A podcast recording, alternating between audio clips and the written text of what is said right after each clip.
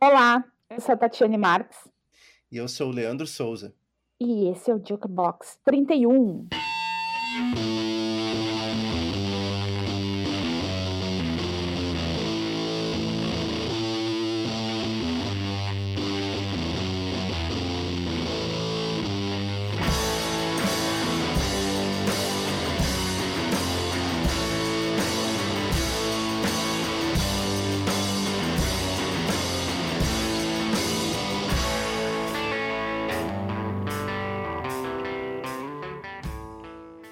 Olá pessoal, sejam todos bem-vindos, bem-vindas a mais uma edição do Jukebox, número 31 aí, né? O, o programa que vem depois do 30.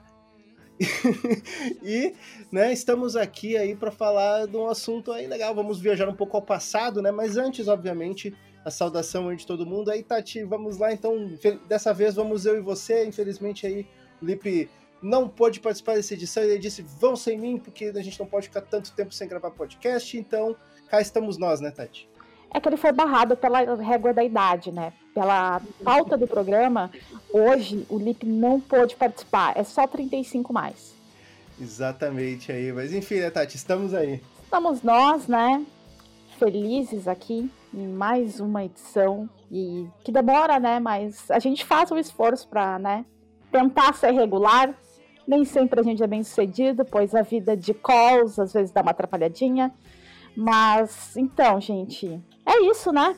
Pois é, mas antes, né, de, de qualquer coisa, aí vamos lembrar o pessoal aí, né, para seguir o Jukebox nas redes sociais. Siga a gente no Facebook. O Facebook tá parado pra caralho, mas a gente tá ativo mais no Instagram, né? Arroba Jukebox J-O-Q-B-O-X. E se vocês também quiserem saber as asneiras que nós falamos nas nossas contas privadas, vocês podem me seguir no arroba Bolotites no Twitter ou arroba Bolota com H no final no Instagram, né? E Tati aí, né, quiser dar as suas redes sociais, aproveita também já manda as do Lip, né, para que o pessoal quiser seguir, ele tá ativo lá, só não tá aqui hoje.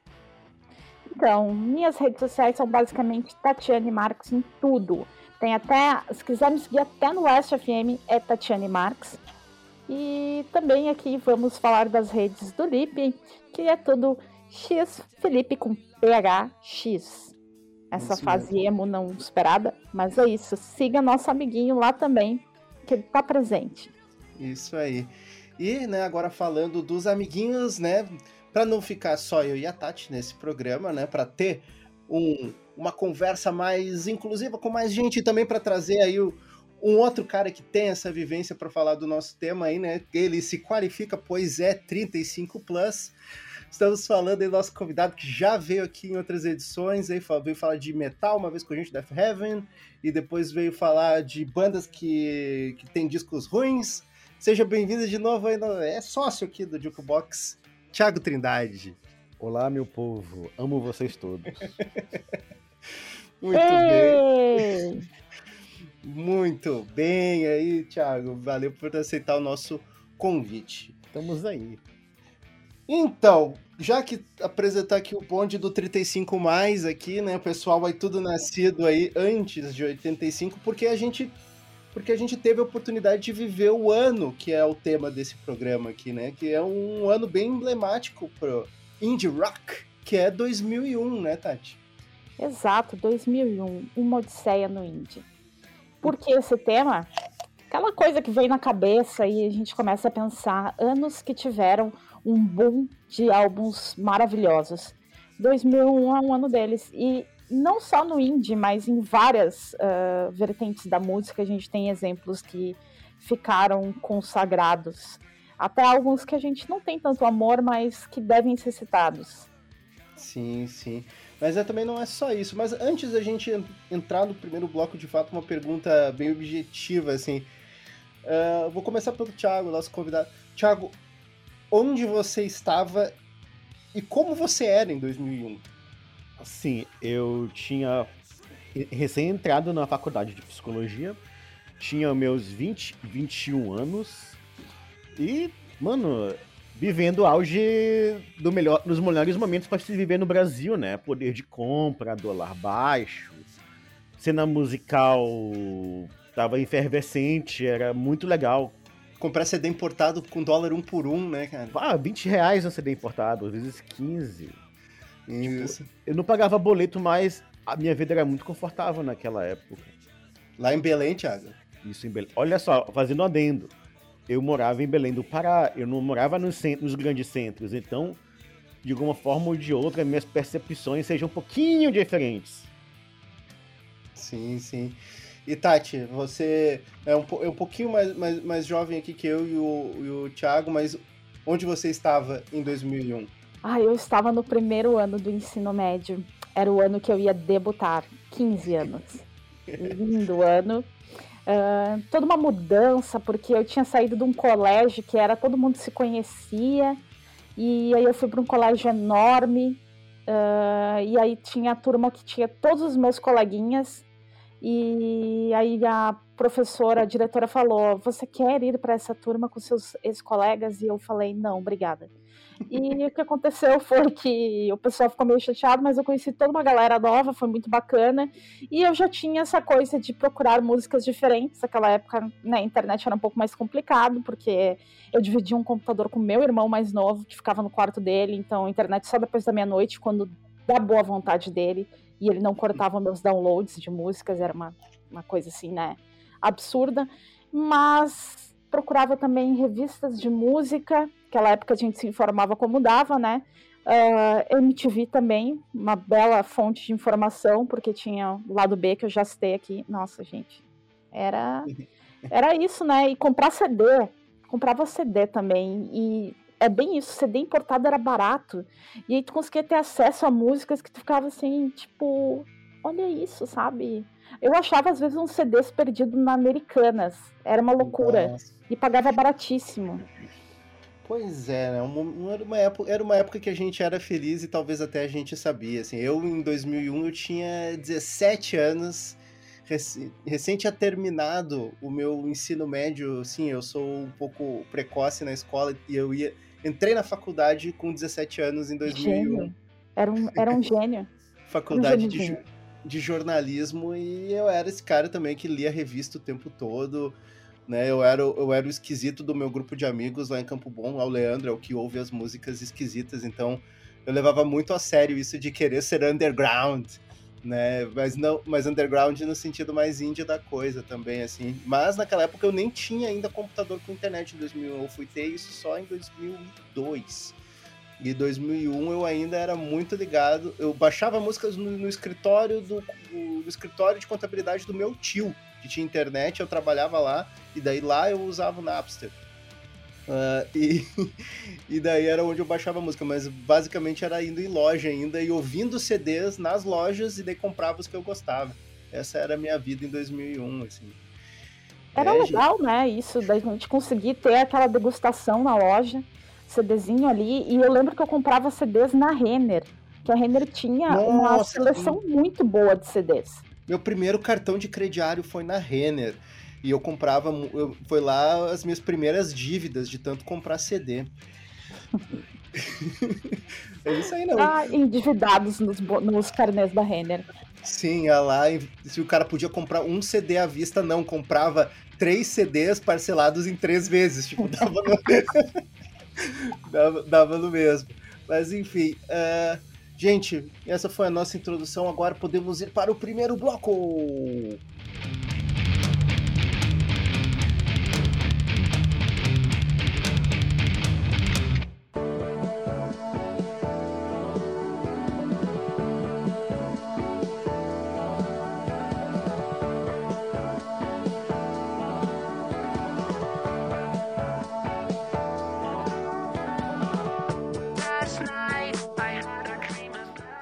Então, pessoal, começando o nosso bloco, entrando no assunto 2001. Como era esse cenário? Como consumíamos essas músicas? Como nos informávamos e como a gente dava um jeito de conhecer coisas diferentes? Uh, não só aquilo que estava tocando ali na rádio o tempo inteiro. E que estava acontecendo na música naquele ano? O que, que, a gente pode falar direto, assim, que é marcante e começa logo no início do ano de 2001? Rock in Rio 3. Quem não foi influenciado pelo Rock in Rio, viu alguma banda que não conhecia, ficou impactado, queria ver aquele show. Foram vários dias de shows na TV, porque a Globo transmitia tudo e era super tipo, nossa, olha ali, o que está acontecendo? Noite dos Metaleiros, Carlinhos Brown achando que não ia ser alvejado por copos. Situações assim. Eu nem me lembrava que o Rock in Rio tinha sido bem no começo de 2001. Foi bem, acho que era tipo final de janeiro, gente. Mas eu, eu, eu, eu, me lembro, assim, de ter acompanhado bastante pela TV, porque a Globo tava passando quase tudo, né, do, do, do Rock in Rio. E, pois, foi o grande retorno depois de 10 anos, né, não tinha Rock in Rio desde 91.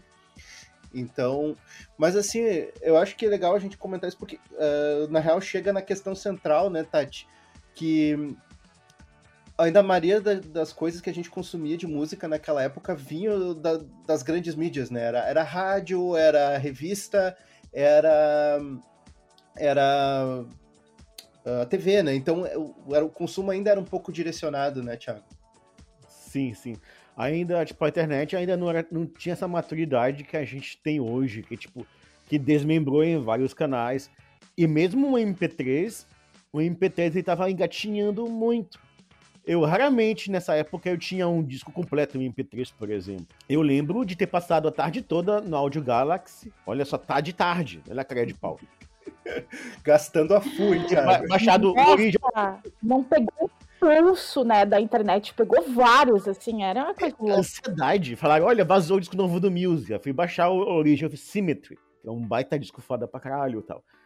E era isso, tipo assim, tu, tu conseguia tu te, te informar mas não era tão fácil como hoje. Tu tinha que. Tu ainda tinha que capinar ainda um pouco o mato, sabe? Todo o cenário musical ainda era um matão, assim, sabe? Tinha que pegar sim. um facão e ir lá abrir, né? Mas, em compensação, naquela época tinha mais revistas de mil de música do que tem hoje. Hoje, se tu for ver a imprensa musical brasileira de, que trabalha com música, especialmente com música pop, ela é mais comportamental, ela é quase uma revista de fofoca. Naquela época tinha o quê? Tinha Showbiz, tinha Rock Brigade, tinha outras é, revistas de metal menores, assim. E elas meio que conseguiram dar conta do recado, né? Tinha Zero, eu acho, também naquela época, não tinha? Eu acho que a Zero saiu um pouco depois. Mas tinha várias revistas assim, tinha dessa categoria assim, sabe? E tu, e tu conseguia te formar sem ter a internet tão madura como, como ela é hoje, assim. Sim, sim. Mas já tinha alguma coisa na internet, já era uma maneira, pelo, pelo menos a gente que era mais rato de música, a gente já ia buscar informação de, de coisas meio obscuras na internet, né? Pelo menos no meu caso eu já ia. Não sei, por exemplo, Tati, tu também já pesquisava essas, eu coisas? Eu pesquisava e eu baixava tudo no SoulSeek, né? SoulSeek era 2002. 2002, Tati. Ele... Eu me lembro que o SoulSeek apareceu porque a gente tava sem o Audio Galaxy. Nessa época, o melhor programa para baixar música era o Audio Galaxy. Lá, é, eu que é de 2002, gente, tô viajando. Mas é tudo bem. Nessa época a gente mistura várias coisas, eu também fiquei meio perdido, assim, pá. Nossa, 20 anos e a memória já tá daquele jeito, né, gente? Eu me lembro de uma coisa que é, hoje pode ser banal, mas na época foi meio revolucionária, assim. É, a gente tinha um canal de Mirk de fãs do Radiohead, né? E era, e era geralmente o pessoal que gostava de shoegaze, gostava de dream pop, e eu descobri muitas coisas a partir desse pessoal. Eu me lembro que um, um dos é, administradores do canal, ele fez um FTP, que é basicamente o que hoje seria um Google Drive. Ele botou todos os lados B do Radiohead pra gente baixar. Nossa. Que pessoal bacana. Tinha 500 megas de MP3 naquela época. Isso era coisa pra caralho. O cara pra deve baixar ter... isso, né? Pra baixar. O cara deve ter pego o espaço no servidor da empresa que ele trabalhava, alguma coisa. Possivelmente. Ele, ele trabalhava com engenharia eletrônica, né? Então, com certeza ele fez isso. Que cara, que cara massa. E eu, Mas. e eu tinha os blogs também. É, tinha muitos amigos meus escrevendo e publicando blog. E nesse mesmo canal do Mirk, tinha muita gente que tinha seus blogs também, né? Então rolava muito aquele intercâmbio musical. Tinha um pessoal que odiava a banda só porque ela começou a fazer sucesso.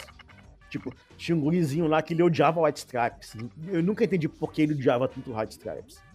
Aí o White Stripes lançou o Elephant, ah, a banda é legal mesmo, sabe? Ai, passou o ódio. Mas é interessante, né, pensar que naquela época, assim, a gente ainda era muito orientado por isso, assim, eu ouvi, ouvi alguma coisa na MTV, daí tinha que ir na loja de CD, assim, ou se tu tinha sorte, tu ia lá e baixava alguma coisa, né, se tu tivesse os meios, mas ia, às vezes ia na loja, na loja de CD para ouvir o álbum, assim, eu me lembro que na época 2001, assim, ainda tinha muito, né, Thiago, até gente comentou isso em off, assim, tava numa ressaca ainda da música britânica, né, naquela época, assim, do agora entrando realmente na música e não na forma que a gente consumia música, naquela época o tava na ressaca do Britpop ainda, né? Assim, o Britpop tinha morrido ali, 98 ele já tinha morrido, mas ainda tava nessa ressaca com aqueles os chororô, né? Travis, essas bandas que queriam copiar o Radiohead, só que faziam muito pior, né? Coldplay. Mas teve um, teve um pessoal na imprensa na época meio queria meio que ajustar esse pequeno nicho, né? Ah, a gente não pode vender como Britpop porque o Britpop já tinha morrido. Então eles inventaram uma nomenclatura chamada The New Acoustic, novo acústico, sei lá. Aí eles botaram no mesmo, no mesmo saco Coldplay, Snow Patrol, Doves, né? Que são bandas relativamente legais, assim. Mas tanto mais quem fez sucesso mesmo foi o Coldplay e o Travis, né? Que é uma coisa mais é, é, leite com pera e tal. Mas até tinha outras bandas que não mereciam estar nesse balaio, que eram boas, mas estavam junto, tipo o Elbow, sabe? Que teve um disco muito bom em 2001, assim. Pior, eu tenho um amigão que era muito fã de Elbow. É, eu gosto muito do Sleep in the Bag, assim, é um disco muito massa. Né? Mas então o, o rock britânico tava aqui meio nessa, nessa ressaca, nessa entre-safra, assim, né? E tinha os filhos do Bela Sebastian, que também ah. era. Que assim, eu me lembro de um, numa discussão, né, sobre indie, essas coisas, no Twitter, e um conterrâneo meu da minha idade lembrou do Bela Sebastian, que, tipo, antes dos Strokes, o primeiro coqueluche de indie massiva no Brasil, apesar de ser de nicho, foi o Bela Sebastian, então, tudo que era bandinha twee, banda meio folk, a trama lançou no Brasil. Inclusive, tipo, discos de bandas tipo Delgados, por exemplo. A cena britânica tinha, era meio isso, meio esses ressaca do Belé Sebastian, o Filhos do Belé Sebastian e a ressaca do Britpop, né? E tinha a ressaca também do, do, da onda eletrônica ali, do final dos, do, de 98 99 também, né? Que tanto que depois o Daft Punk fez uma curva violenta pro, pro uma, por uma outra direção e depois isso que se destacou, né? Em 2001, né? E, mas, por exemplo, aquelas, tipo, Chemical Brothers já, já era meio já tava meio começando a ficar ultrapassado, né, naquela época, né? Mais ou menos. Na real, assim, naquela época, eu como pessoa velha, eu frequentei festa rave na época que festa rave não tinha héteros e essas coisas todas. Antes de virar heteropop, quando, como cultura, cultura de rua mesmo, sabe? De fazer festa e tudo que é buraco que tu possa imaginar. E nessa época, inclusive, o Chemical Brothers lançou o, o single Hey Boy, Hey Girl e tocou Tocou pra caralho. Ah, eu achava muito legal o clipe na MTV. Eu acho que o Chemical Brothers durou muito bem até 2005. 2001 eles estavam bastante bombados ainda. É verdade. E, inclusive, assim, na, na, no nicho de música eletrônica, geralmente essas bandas que a gente consome, tipo Prodigy, sei lá, elas não tocam sempre. É outro tipo de música. Então, a banda que o pessoal curtia muito que tocasse lá, que era do que a gente quando me consumia, era o Chemical Brothers, porque eles tinham mais essa pegada mais techno pura, sabe? Sim. E no ah. psicodélico, mas ainda era muito techno. O Prodigy às vezes era muito rock e o, e o Daft Punk era, às vezes era muito disco. E, inclusive nessa época não tinha festa, não tinha festas de rock, sabe? É, pelo menos na minha cidade teve uma ressaca de festas de rock até 2002, 2003. Que aí quando teve o, o revertério dos Strokes, Franz Ferdinand, as festas de rock voltaram com tudo. Até então era só festa de música eletrônica. Se tu, se tu queria alguma coisa mais alternativa, né? Que não seja pagode ou axé. Sim. E Tati, 2001 naquela época, você curtia nu metal? Porque era uma das coisas que bombava naquela época, né? Bombava mesmo, mas eu não gostava, achava chato. Eu achava que não combinava com o meu estilo. Porque, né, aquela coisa, né, quero ser diferente dos outros. E como tocava muito na MTV, eu achava muito chato. Mas, Mas, era só por implicância, porque não combinava com o meu estilo. Depois que eu fui realmente implicar, porque eu achava uma bosta. E tu, Thiago, como metaleiro de, de carteirinha, o que, que você achava do New Metal? Eu curti muito o New Metal da primeira geração. Assim, eu peguei o primeiro Deftones, o primeiro disco do Korn, eu peguei o primeiro disco do System of a Down, tipo, entre 98 e 99, mais ou menos, até 2000 e pouco, eu curti muito New Metal. Só que foi uma onda que ela foi tão sugada, foi tão sugada, surgia tantas bandas mais ou menos ao mesmo tempo, que foi, que um, foi um estilo que meio que se autocanibalizou, sabe? Então, por exemplo, quando o System of Down lançou o Toxicity, que é um disco bom pra cacete, né? Naquela época eu já tava saturado pra caralho, eu já não tava mais aguentando, tipo, meu, eu não vou mais escutar new metal, vou escutar agora black metal. Tipo, tá, mas, tinha... a, mas a culpa disso é tem, não tem nome, né? Limp Bizkit, né? Ali, ali foi. Nossa, era bombava demais. É, quando o Limp Bizkit apareceu também mais, foi quando eu comecei a enjoar. Tem um amigo meu que até hoje ele faz piada comigo, que ele fala assim: Thiago, bora sair pra tomar cerveja. Eu não posso sair pra beber cerveja, eu vou. Tô guardando dinheiro pra comprar o disco do Limp Biscuit. Era o primeiro disco do, era o primeiro disco do Limp Biscuit. Que horror, meu, que horror. Era um, é, era um disco legal. Escolhas. Assim, Escolhas mas depois, né? Depois ele caga, assim, tipo. É, a gente gosta de muito de música, a gente vê muita banda assim que começa maravilhosa e boa e depois degringola de total, assim. Inclusive, eu lembrei uma de cara que você citou antes, que é o Muse. O Muse, total. É. Eu, quando o Muse se perdeu, eu fiquei assim, meu, o que tá acontecendo? O que aconteceu com essa banda, né? Eu fiquei bem triste também. Eu me lembro que quando eles lançaram o Showbiz, era o, o hype dos meus amigos Brit, né? Ah, é, agora tem uma banda aqui pra quem odiou o KJ, sabe? Pois é. E até em 2001, né, foi, foi uma falando em bandas que fizeram uma curva violenta pra, pra, pra esquerda, o, o, o Muse fez isso em 2001, né, assim, porque achava que ia ser um disco é, tipo Radiohead, o Origin of Symmetry é outra coisa completamente diferente, né? Ele é quase um disco de metal. É, verdade, é um baita de um disco. Esse é um disco que, quanto, tipo, passou, passaram-se 20 anos e segue, segue foda. Mas então, gente, isso daí eu acho que. Ah, uma outra coisa que a gente não comentou ainda, que 2001 era muito, né, era muito forte, especialmente para quem consumia MTV, né, né, Tati, Blink, Sum 41, essas bandinhas todas aí. Emo. O emo. Não era tão emo eles, o emo veio um pouquinho depois, né? É, acho que foi um pouco depois, mas é esses punkzinhos engraçadalho, né? É. Eu já me sentia muito tio quando via eu tenho um primo, né, que ele tem um pessoal. Ele anda com um pessoal um pouquinho mais novo que a gente, assim. Tipo, visto que naquela época eu tinha 20, 21 anos. A galerinha que ele andava tinha 2, 3 anos mais nova, mas parecia 10, porque eles, eles amavam Blink e eu achava aquilo horrível.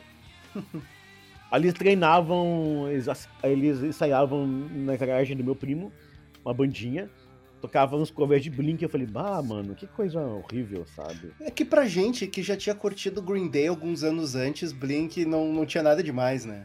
Não, e, e, meu, e minha vibe mais punk rock da minha adolescência era as bandas mais velhas, era GBH, era Discharge, era Exploited, era Misfits, assim. Então, pra mim era. Os anos 90, o Green Day já era muito plastificado, apesar de eu já gostar muito de Green Day, sabe? Então, é, como eu tinha essas bandas, o, o Blink pra mim soou, tipo, muito antítese de tudo aquilo que eu achava que o punk deveria ser naquela época, né? Então, para fechar o bloco, gente, eu vou largar umas informações e daí eu quero ver a reação de vocês. A música mais tocada no Brasil em 2001 é Quem de Nós Dois, de Ana Carolina. Nossa! né? Que é uma regravação daquela música italiana que ninguém aguenta, né? Enfim, né? Que música Eu, italiana? Aquela La Mia História Traledita do não sei o que, Gianluca alguma coisa. Que horrível. Isso é horrível, não me lembro. Eu não, eu não sei que música é italiana, mas assim, eu essa vou, versão vou... da Ana Carolina, ela é ruim demais. Na realidade, assim, não me toca, né, as músicas da Ana Carolina. Porém, eu não quero falar mal, porque vai que uma das minhas melhores amigas escuta esse episódio E aí a gente pode ter uma, assim, um racha na amizade, porque ela é muito fã da Ana Carolina.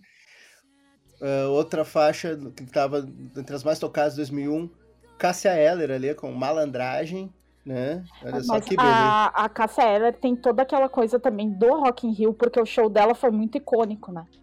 Eu vi o show dessa turnê dela antes dela morrer e mesmo, mesmo, não gostando do estilo dela, foi tipo assim, impactante. Aquela mulher tinha uma energia muito foda. Ah, o show dela eu lembro no, no, no Rock in Rio. E eu lembro que ela tocou no mesmo dia que tocou algo que eu não, nunca tinha ouvido. E eu fiquei tipo assim, nossa, que bacana isso. Que era o Beck. O Beck tocou, fez um show maravilhoso.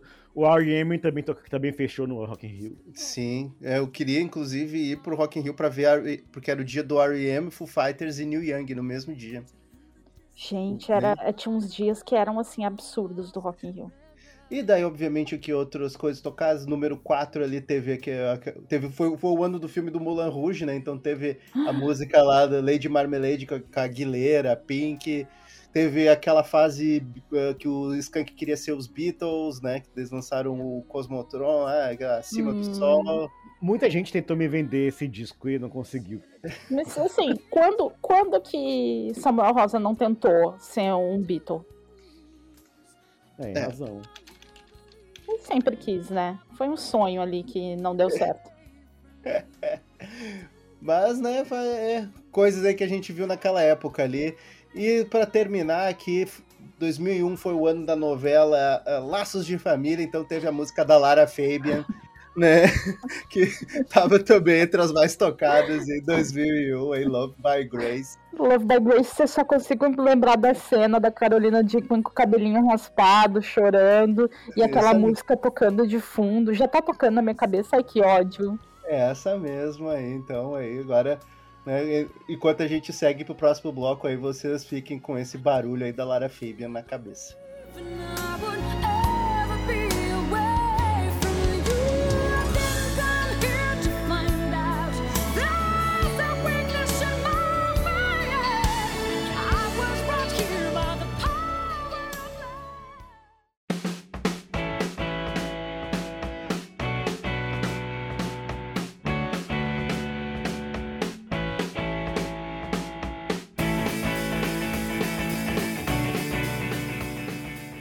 Beleza, gente. Agora que a gente falou mais ou menos, assim, né, teve a nossa lembrança de como que estavam as coisas em 2001, a gente vai começar a falar o que, que começou a aparecer, que tipo, o que começou a mudar em 2001, assim. Que a gente sempre pensa, ah, foi o ano dos Strokes, 2001 foi o ano dos Strokes. Não, não necessariamente. É, é, mas é que ali, principalmente, até pra gente ser bem específico ali, junho junho de 2001, né? Saiu o disco dos Strokes e saiu o disco do White Stripes, White Blood Cells, né? Então foi um impacto, assim, foi uma coisa que, uau, todo mundo assim parou para prestar atenção. É, assim, eu eu escutei, eu, eu conheci o Strokes antes é, de conhecer na internet, né? Todo mundo fala que o Strokes foi a banda marco zero da internet, que foi a primeira banda assim, a fazer sucesso por causa da internet, Talvez eu acho por causa do, My, do MySpace. Estou enganado ou não. E aí eu, eu, eu, tava no shopping com um amigo meu, a gente tinha saído do. Eu acho da faculdade, eu não me lembro de cursinho. Não sei se eu já, já tinha saído da, da, faculdade nessa época. E a gente passou na, no, no loja de disco. Olha, eu saio um disco dos Strokes, essa banda é muito legal. E ele foi lá comprar. E eu comprei assim, tipo, olha o poder de compra. Comprei, Aí eu cheguei em casa, escutei, eu falei, cara, isso é muito estranho. Bateu aquele, aquele choque, né? Porque eu falei, mano, os caras estão copiando Iggy Pop e Velvet Underground agora. Que estranho. Porque na minha cabeça, eu, tipo, o rock ia, ficar cada vez mais eletrônico e grave, cheio de filtro. E, e chegou uns caras fazendo um baita feijão com arroz, né? Ótimo feijão com arroz. E aquilo meio que me bugou. É, foi, foi. Essa que foi, acho que uma, uma das grandes coisas daquela época, assim, que ah, essas bandas simplesmente pegaram e voltaram o som pra garagem, assim, quando eu ouvi, principalmente o, o até a sonoridade do, tanto do disco do White Stripes quanto do do, do Strokes, assim, elas não fazem questão de ser limpinha, de ser cristalina, né? É uma coisa garageira mesmo, né? Assim, é para ser barulhento. Você pensa, por que, que a voz do Julian Casablanca tá, tá filtrada e tá, tá meio estranha desse jeito, né? Tá velha. É, isso foi, isso foi engraçado. Até porque a música também, ela era um pouquinho mais desacelerada. Ela não tinha os BPM tão alto como era do grunge, aquela, aquela quebradeira toda. Era uma coisa mais chapada, meio blasé, meio hedonista. Ainda não tinha aquela, não tinha aquela coisa, eu sou loser, eu quero morrer, sabe? Eu, eu demorei para me acostumar um pouco com esse disco, sabe? Não, era completamente blasé, né? Se a gente. Até uh, quando passava o clipe na MTV uh, do Last Night, assim, tu olha a forma como o Julian se porta e tudo mais, assim. Aí tu pensa, nossa, que bandinha, né? Ai, muito. O pessoal ali, o, a galera New York City, né? Super cheia da onda ali, né? Toda, né, tipo, no me toques e tal. Eu não sei, eu, eu, eu, eu, gostei do álbum logo de cara. Sim, foi uma coisa que uh, me impactou ali no, no que. Na, do, tipo, deu uma viradinha de chave pro indie, assim, porque é aquela coisa, como, é, como tu vai absorver o indie nessa época, né? Era. O que tinha era muito MTV, comprar CDs, lojas de CDs que inclusive tinha uma num shopping de canoas que os vendedores não me aguentavam, porque eu saía lá para ouvir os álbuns, não tinha dinheiro para comprar. Ficava lá quase uma hora ouvindo o álbum inteiro. É, mas era uma coisa que puxava já todas as outras bandas, como a gente conversou anteriormente. Então, é a porta, eles abrem, dão um pé na porta para um monte de bandas surgirem. E para ano que vem a gente faz um, um episódio de 2002 que daí a gente vai ter um monte de bandas que vieram, um monte de álbuns que vem nessa, né, no caminho ali vem seguido do seguindo a onda do Strokes. É, o, o álbum, o álbum do Strokes naquela época eu me lembro que eu tava bem numa onda assim. Essa é uma outra coisa que era que eu acho que não começou em 2001, mas ficou muito forte em 2001 que era essas gravadoras brasileiras que estavam lançando muita coisa alternativa, né? A principalmente a Trama e a Sum. O o nome dele, caceta, esqueci. e o Kid Vinil era, era diretor artístico da trama, então tudo que é coisa que ele passava lá do B, ele lançava aqui no, aqui no Brasil também. É, e a trama tava lançando. Eu tenho uma memória muito afetiva da trama que tava lançando as coisas da Matador no Brasil. E em 2001 eu tava, eu tava numa viagem muito forte de Guided by Voices por conta dos lançamentos da trama naquela época, assim, sabe? E daí, daí eu me lembro que eu ia na loja de discos, assim, naquela época na, na, trabalhava na loja de discos o, o Cidade, da, da Viana Mug, que era de uma banda que tinha ali em São, São Leopoldo. E ele era meu dealer de, de músicas novas, assim, eu chegava lá, ah, cara, tu viu, saiu o disco novo do Chaves pela trama, ouve aí, saí, Daí ele me, me, me chamou a atenção para os Strokes. E daí ele, porque ele sabia que eu já tinha curtido Guided by Voices. E daí eu ouvi aquilo, claro que não são exatamente iguais, assim, mas foi a mesma reação que eu tive com que o Thiago, assim. Ah, os caras agora estão chamando no Iggy Pop aqui, estão chamando no, no, numa coisa Nova York né, psicodélico garageiro nova-iorquino, né? Então foi, foi bem interessante, assim, ver o, um novo caminho sendo aberto, assim, mas calcado no passado. É, eu só fui perceber que, tipo, essa estética viria ser uma coisa nova, assim, nova, nova, nova, com uma, com uma sonoridade que prove, provavelmente não teria espaço em outras décadas, foi quando apareceu o IAS e o White Stripes. Mas o meu choque foi mais com o IAS, quando um amigo meu me mandou, assim, do nada, Art Star, que, tipo, lembrava Patufu, lembrava Napalm Def, lembrava Pedir Harvey, lembrava uma porrada de coisa, mas super tosco, assim. Eu fiquei, puta merda, sabe? Eu tive um, um choque quando eu vi aquilo. Hum. Um choque que mais ou menos não tive quando teve Strokes, talvez fosse um pouquinho mais pesado. Mas eu me lembro, eu, foi quando caiu a ficha falando, manos, estamos no ano 2000. Anos 90 não existem mais. É, não, e até assim, é que o impacto do Strokes abriu a porta para várias ramificações, que daí teve gente que começou a ir pro post-punk uh, mais uh, tchan, mais mais soturno, tipo o primeiro disco do Interpol, do Interpol, depois teve gente que foi pro post-punk mais dançante, abriu uma porta para os próximos 5, 6 anos de, de indie que for, que for rolar ali na, na década, né? Sim. E eu era a pessoa dos amigos, o cara que era fã dos anos 80. Tipo, tu nos anos 90 gostava de pós-punk, acho que até comentei num podcast anterior, era uma coisa meio ingrata, porque era muito cringe pro pessoal, sabe? Então, quando essas bandas retornaram aos anos 80, eu me senti muito em casa. Foi, tipo, uma época que eu aproveitei muito, que eu, que eu curti muito, assim. Uh, e Tati, assim, que outras, outras lembranças, assim, de, de bandas, tu, tu chegou a curtir bastante o White Stripes naquela época? Ou foi algo que tu foi prestar atenção mais depois? Eu fui prestar atenção depois, assim, eu não, não tive muito o apelo da época. Eu achei legal, mas não foi uma coisa que assim, eu elaborei muito na época. Uh, essa, eu também era muito dos anos 80, e o que me pegou mesmo nesse ano é a volta do New Order. Sim.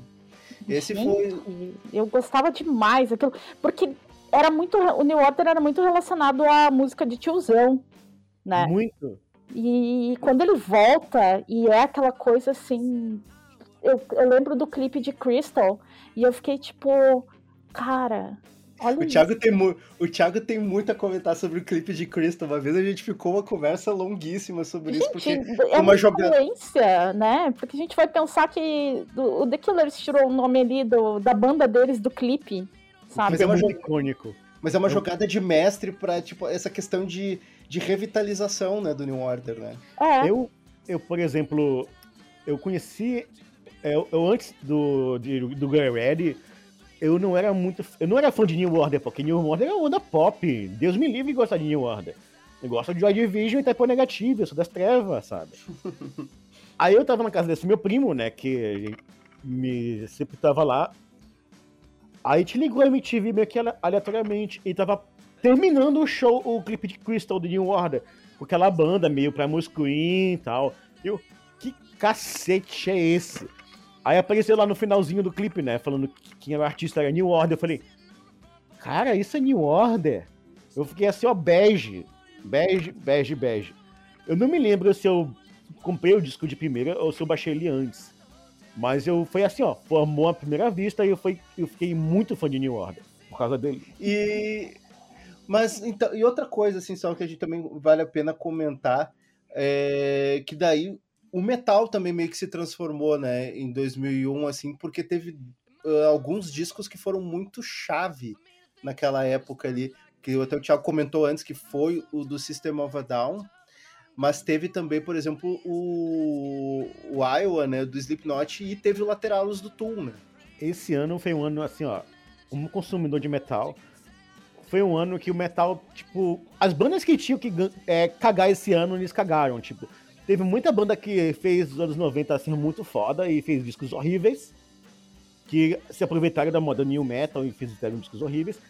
Assim como também teve bandas que é, meio que é, é, vieram conquistar o mainstream do metal, né? Porque tem o mainstream nosso, das, é, do pop e tal, dos strokes, e tem o mainstream do metal, que dentro do metal tem, já tem estilo criado isso, né?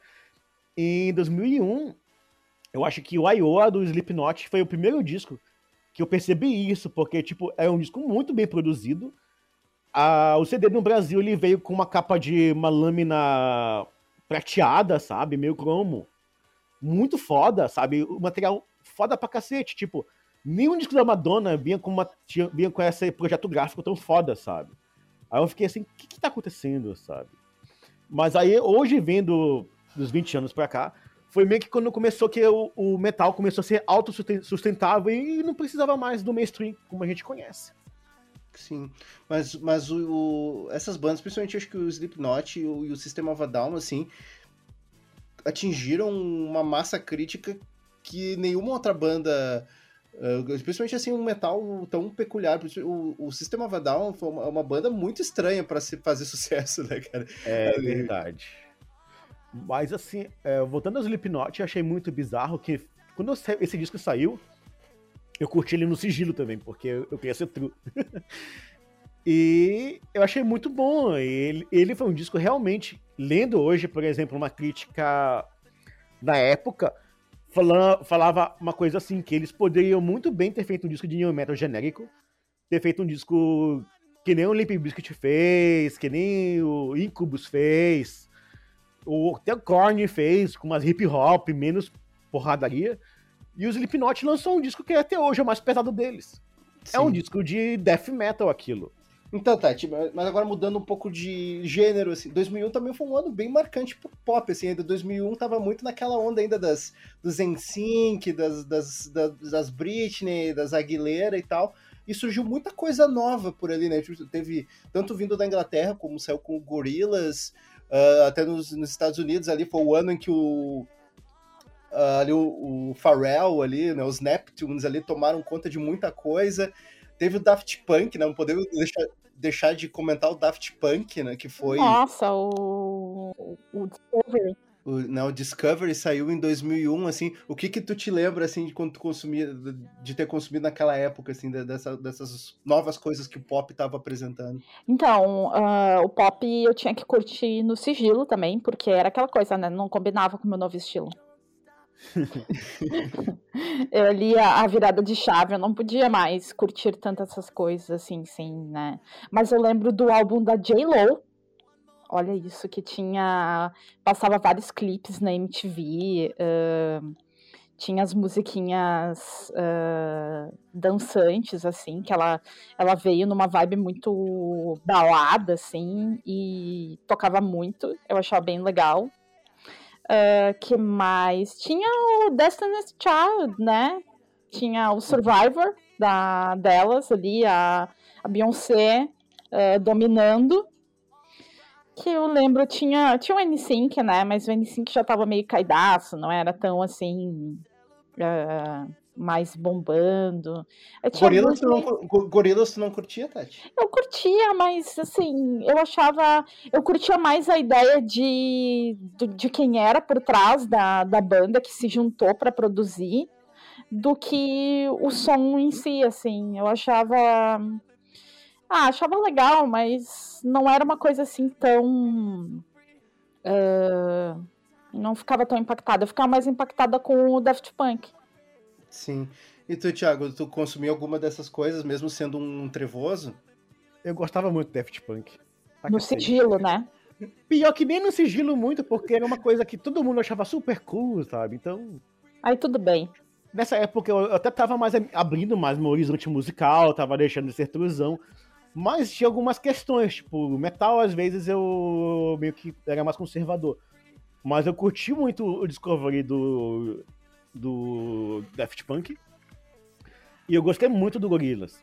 Só que na época eu demorei para sacar que Gorillaz era o Damon Albarn. Tipo. Eu, Nossa, eu mas pensei... eu, eu, sabia isso desde o início, assim, porque era muito hypado o lance. Ah, era, era, era, era o projeto do Damon Albarn, só que era um novo tipo de banda e não sei o quê.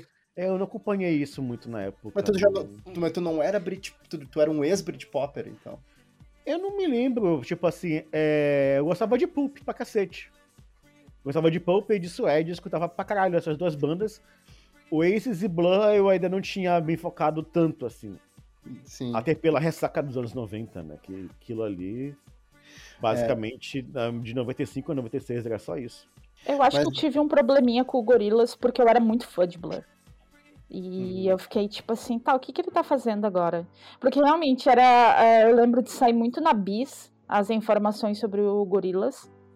E eu ficava tipo, tá, mas sei lá, sabe? O que, que ele tá fazendo? Eu tava meio que tendo um preconceito contra a guinada do Damon. É, era uma coisa muito mais. que trouxe muito mais pro hip hop, né? Coisa, uma coisa mais. bem mais pop, mas não, não muito rock, né? E, mas fez sucesso na época, vários clipes do Gorillaz tocando no, como é que é, no Disque MTV, então não tinha como não acompanhar. E, puta merda, né, Daft, só pra dizer, não, o disco do Daft Punk é lendário até hoje, não tem muito o que conversar, quem não gosta é Quera.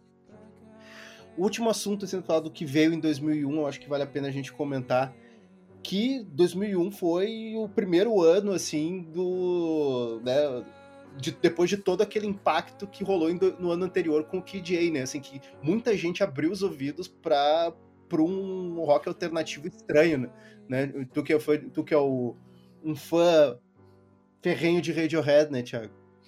Eu demorei para digerir o Kid A, mas naquela época eu ainda não era um fã de Radiohead que eu vinha a ser depois. O Radiohead era aquela banda que, tipo, eu acompanhei nos 90, mas eu não vivi ela. Eu fui viver ela, tipo, a partir do KJ pra frente, assim.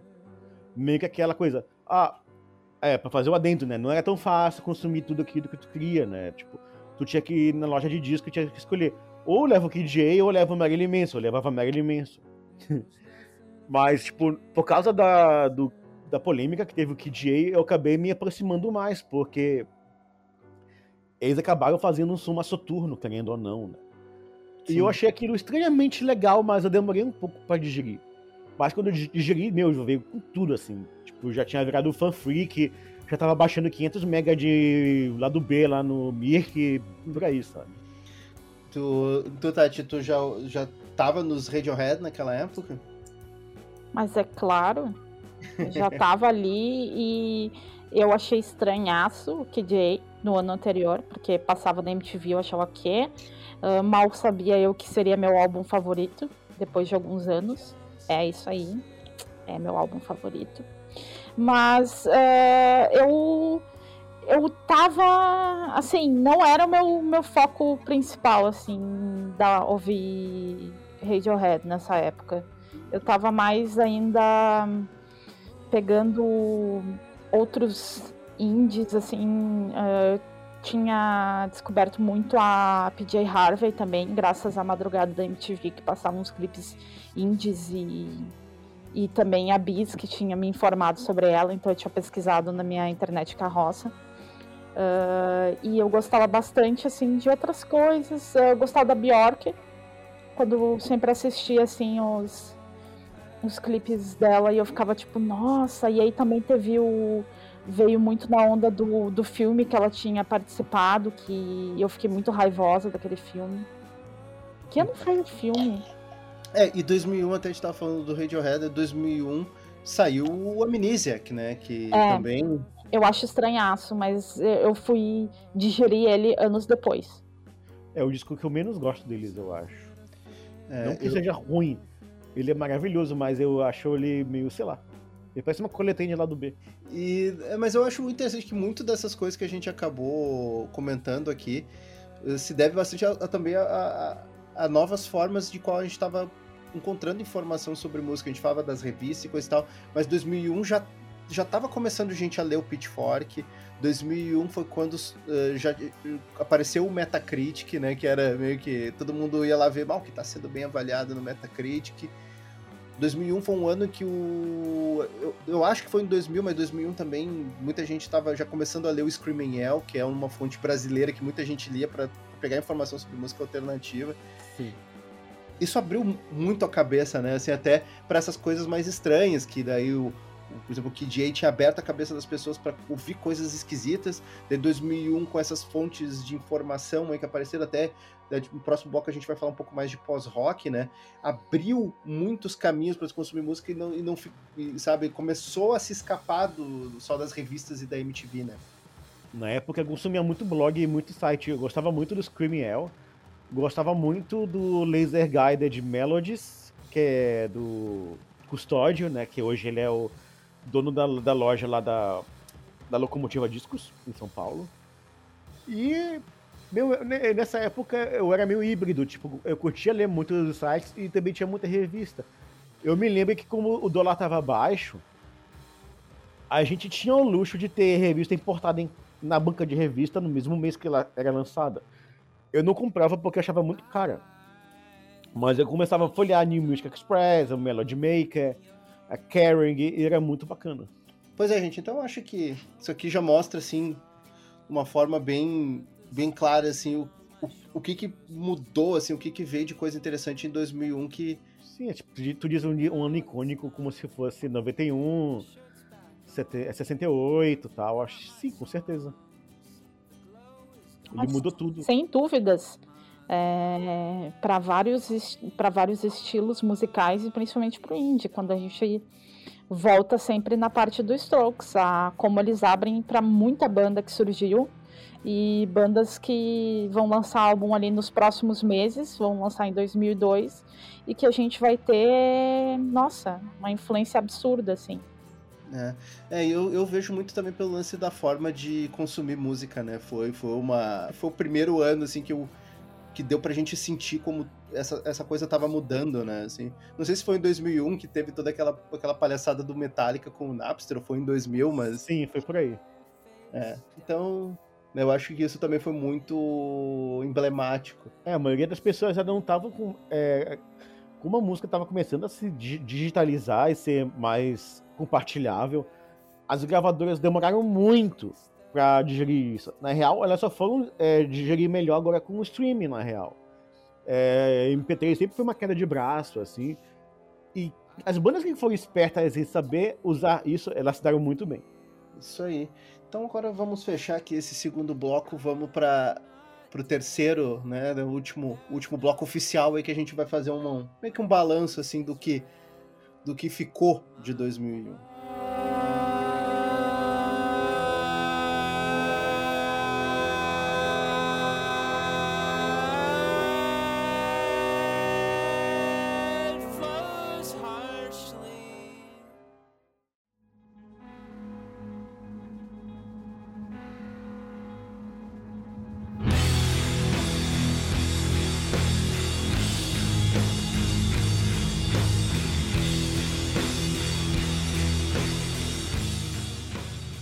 Agora, indo para o nosso terceiro bloco, uh, o que, que ficou de 2001?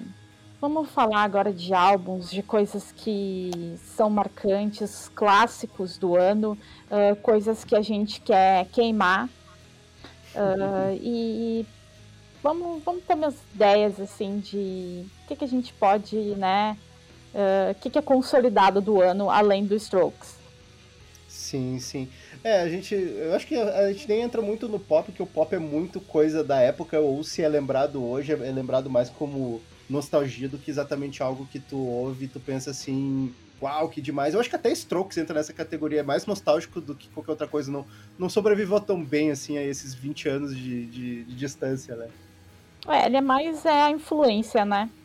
Uh, qualidade, assim, da, da música, eu acho que daí já deixa um pouquinho uh, a, a, é meio de lado, assim. Eu não acho que é que ele é tão relevante nesse ponto do som de influenciar. Eu acho que ele foi mesmo mais pela abertura para outras, para as pessoas se interessarem por outras bandas, né? E hum. para outras bandas surgirem no rastro deles. Sim. É, eu acho que uma das coisas até a gente ia comentar no bloco anterior, né? Mas eu acho que vale a pena até para isso, que é um estilo que começou a ficar mais popular. Não vou dizer 2001, mas 2001 é, foi um, um, um ano que, que, fez parte desse processo, que foi o pós-rock, né? Ali em 2001 saiu o disco do Explosions in the Sky, saiu o Rock Action do Mogwai, que foi o meu primeiro contato com o pós-rock. A mesma coisa aqui. Então, Uh, eu, eu, acho que esse é, um, é, uma das coisas daquele ano que eu acho que permanecem muito, vamos dizer, frescas até hoje, né? Eu acho que assim, eu acho que o pós-rock ele estava tão na frente no futuro que ele acaba sendo muito mais atual hoje em 2021 do que na época né, quando ele foi lançado, né? Por exemplo, o Rock Action do Mogwai, para mim, até hoje é um dos melhores discos deles. Mesmo o Mogwai ter experimentado com mil outras coisas depois. Eu acho aquele disco fantástico. Sim, sim, é, é, um, é um disco muito bacana. Eu me lembro que eu ouvi ele muito na, pelo primeiro semestre na faculdade, ouvindo rock action, assim, né? Muito, muito cool, no, no Discman, né? tipo, tu bota, não sei se conta a vocês, se vocês tinham Discman, o Thiago eu tinha. Discman. Tu, tu, tenho... tu comprava calças com bolsos enormes para conseguir colocar o Discman no bolso? Eu não curtia porque isso era coisa de skatista e a minha, minha turma era inimiga dos skatistas. A gente era góticos e trevosos e grunge. Aí eu, eu, eu, testava, eu olhava, eu, eu, quando eu ia comprar calça, eu testava para ver, vai, vai caber o Discman no bolso da minha calça. Ah, vai caber, beleza, essa calça eu quero. Eu comprava calça de skatista, né, obviamente. Embora eu não, andar, não soubesse nem subir no skate. É só um detalhe, né? O era o estilo. Exato, era puramente por funcionalidade de botar um Discman no bolso. E, e assim, né, outras coisas que foram só ser resgatadas depois, né, Tati? Bandas, uh, até mesmo o Spoon, né? Naquela época ninguém sabia que porra era Spoon, ou, ou Microphones, New Pornographers, foram bandas que só tiveram ter reconhecimento depois daquele ano, né? Mas foram bandas que surgiram e, e a, deram a sua primeira presença, né, naquele ano a gente só foi ter com, assim, eu só fui ter contato com essas bandas mesmo depois, quando eu conseguia ter mais, baixar música mais facilmente, sem todos os impedimentos da internet, uh, ser tão carrocinha, uh, e ter mais, uh, saber onde procurar nas fontes, assim, para não vir um, um, álbum todo tagueado errado, assim. Uhum. Então, é, são coisas que são real, realmente bandas muito marcantes, álbuns muito marcantes dessas bandas, mas que eu não ouvi na época. Eu reconheço que são álbuns muito bons uh, de 2001, mas eu não cheguei a conseguir ouvir na época deles. Uhum. E na tua, na tua opinião bem pessoal, Thiago, pra ti, assim, o, o, o que que tu acha, assim, que tu, tu pensa, assim, como tu sente a presença ainda de, da, da música, principalmente daquele ano, assim, hoje em dia, assim, tu vê, ah, não tem mais muito disso, ou, ou, ou, tem algumas coisas, sei lá. A gente não falou, por exemplo, Los Hermanos. Los Hermanos assombra o rock brasileiro até hoje. E, e o bloco Deu Sozinho surgiu em 2001, né? é, eu tenho uma discussão que eu tive com umas pessoas num grupo de zap um tempo atrás. É que, assim, é, fazer, assim quando o Los Hermanos lançou o bloco, foi meio que um. Foi um flop, na real, porque ele foi um disco independente, com alma de, de banda independente, é lançado por uma gravadora gigante, né? E era, tinha... era a gravadora da Abril, né? Naquela época era bem forte, né? Eu não me lembro qual era a gravadora, mas era a mesma do Charlie Brown Jr., era a mesma dessas não, bandas assim. Não, não era, eu me lembro disso. Não, era? não eu acho que era Abril Music. Eu tenho quase ah, tá. certeza. Tá. E não tinha um single muito forte para esse disco, né? Como tinha na Júlia, por exemplo. É, acho que foi muito também a intenção de se afastar de Ana Júlia. E, claro, a aposta da, da gravadora de tentar bombar eles muito era no rastro da Ana Júlia e eles resolveram fazer algo totalmente diferente. É, e quando as pessoas chegavam comigo e falavam que esse disco era muito bom, eu ficava assim, como assim? Porra, a banda que toca na, na Júlia, não sei o que e tal. Aí eu escutei o disco, eu gostei, e eu comecei a falar para um pessoal: olha, gente, esse disco é, essa banda é legal, não assistindo o nariz. Se você gosta de Weezer ou de Power Pop, tem uma coisinha aqui ali, disso tal. E muita gente torceu o nariz. Essas mesmas pessoas que nessa época torceram o nariz, quando eu falei isso, só foram ficar muito fãs deles na época do Ventura, por exemplo. Aí começou, que é coqueluche, esquerdomacho, miçanga e pá, tudo de horrível, sabe? Né? Aí é, foi ali só, só, só pra deixar postado, assim, não, nós não somos de direita. É horrível, horrível em outro sentido, né, Thiago? Sim, é que, é que desgastou muito, é que até hoje temos um reverb disso, né? Que é aquela banda de, de homens brancos, héteros, classe média, que tem dinheiro pra caralho, que falam sobre crise dos, crise dos 30. Cada cidade tem a sua, né? E, eu, e, a, e a banda que os grandes editais de música meio que acabam prevalecendo, né? Quando a gente fala de rock, né? Sim. Tirando os funks, os tecnobregas e tal. Acaba sendo isso, é banda de edital, até falo que é isso, porque é, o, é o tipo de banda que ainda tem público, querendo ou não. É, eu, eu gosto do Bloco Eu Sozinho, acho um disco bem, bem legal, porém, né, eu acho que os seus impactos nocivos aí, às vezes faz a gente até ter uma... querer repensar se gosta. Infelizmente, né? Tu gosta de Los Hermanos, Tati? Desse, tu gosta desse disco, Los Hermanos? Tem é. algo a, a criticar? Ai, gente, assim, eu, eu já fui muito criticada pelas minhas opiniões sobre Los Hermanos. Eu não gosto da fase da Ana Júlia, acho uma porcaria, mas eu também não gosto do seguinte, porque eu acho muito pretencioso. É. Aí eu fico com aquela, aquele rancinho do, de tanta pretensão, sabe? É, tem isso também. É, tu tem que, tu tem que deixar um pouco essa. Tu tem que, tu tem que dar um filtro para essa pretensão, que é o que mais tem no Los Hermanos, né? É. É que é, é, meio complicado porque foi uma banda que teve um fandom muito forte, né? Eu acho que quando a persona do artista se torna maior do que sua obra, acaba sendo chato, sabe? Eu acho que Los Hermanos teve esse, teve esse pecado, sabe? A persona do, do fã dos Los Hermanos, dos, dos músicos e das polêmicas que eles se envolveram depois, ficou maior do que a música. E isso acaba sendo chato também, né? Acaba desgastando muito. Sim, sim. É, mas só para deixar claro, né? 2001 não teve só Los Hermanos, o rock, o rock brasileiro.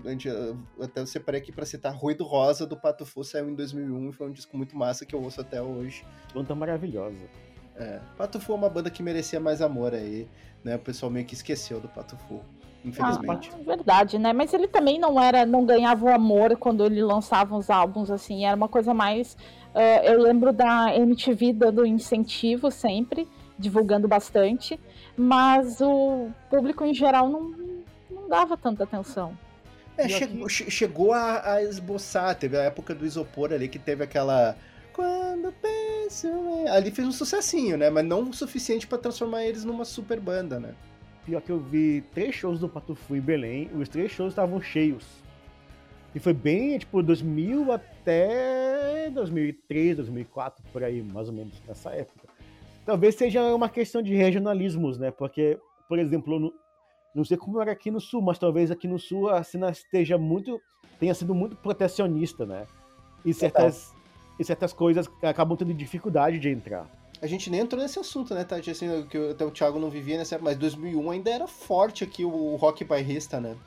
Acústicos e valvulados. Ah, sim. Aqui a galera é, é, tinha muito esse protecionismo e furar essa barreira da, das bandas gaúchas que eram muito fortes na época. É, mas isso aí a gente até nem quer falar muito porque a gente não gosta dessas merdas. Né? não. Tira, tirando o Ultraman, o Ultraman é legal. O Ultraman era, era a banda que eu gostava mais, assim, da, daqui do sul, e eu achava sensacional, assim. É. Porque tinha um mix de conhecer outras, outras músicas, outros músicos na esteira deles por causa das influências e tal. Até fui ver aqui das bandas, eu acho que o da época, eu tava vendo da Bideobaldi, o Outubro Nada saiu em 2002, não foi 2001. É, eu gostava é bastante do, da Bideobaldi e gostava mais, gostava mais ainda da Video Hits, mas acho que a Video Hits é 2002, né? Pois é, também.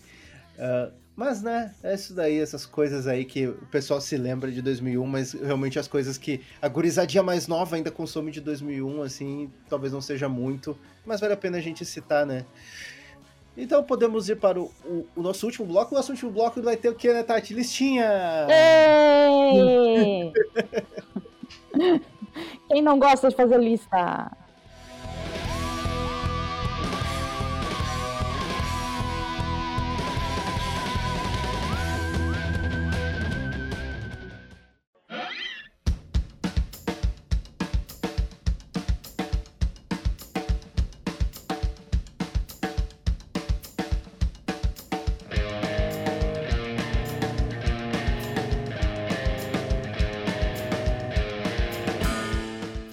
Certo, galera. Agora, quarto e último bloco, obviamente antes do, do último, último bloco, que é das despedidas. Que agora, né, vamos para o que a gente sabe fazer de bom, né, Tati? Que é fazer listinha, né? É, eu gosto mesmo de fazer lista, e enquanto eu tô aqui conversando, eu já tô mudando a minha lista automaticamente, assim, pra... é, inclusive, a gente até tentou até ser um pouco mais sucinto, limitar né, a conversa aqui para três discos para cada um e dessa vez até a gente o Lip estará presente porque ele também não, não, não, consegue não fazer uma lista, né? Então ele mandou pra gente aqui, vamos começar pelos do Lip, daí vocês têm mais tempo até de repensar se querem mudar alguma coisa. O Lip mandou três discos, né? Eu sabia que eu nem precisei colocar na minha lista porque eu sabia que ele ia colocar um, um deles é. Todo mundo ama aqui. Se não ama, pelo amor de Deus, que é o The Argument, do Fugazi. Aí eu amo. Último disco da, da lendária banda. E para muita gente pode até ser o melhor deles, assim. Que puta que pariu, não tem Encerra... nem o que Sério, é o último álbum de, de estúdio deles e assim, tipo, é absurdo, sabe? Como é que consegue manter tanta qualidade?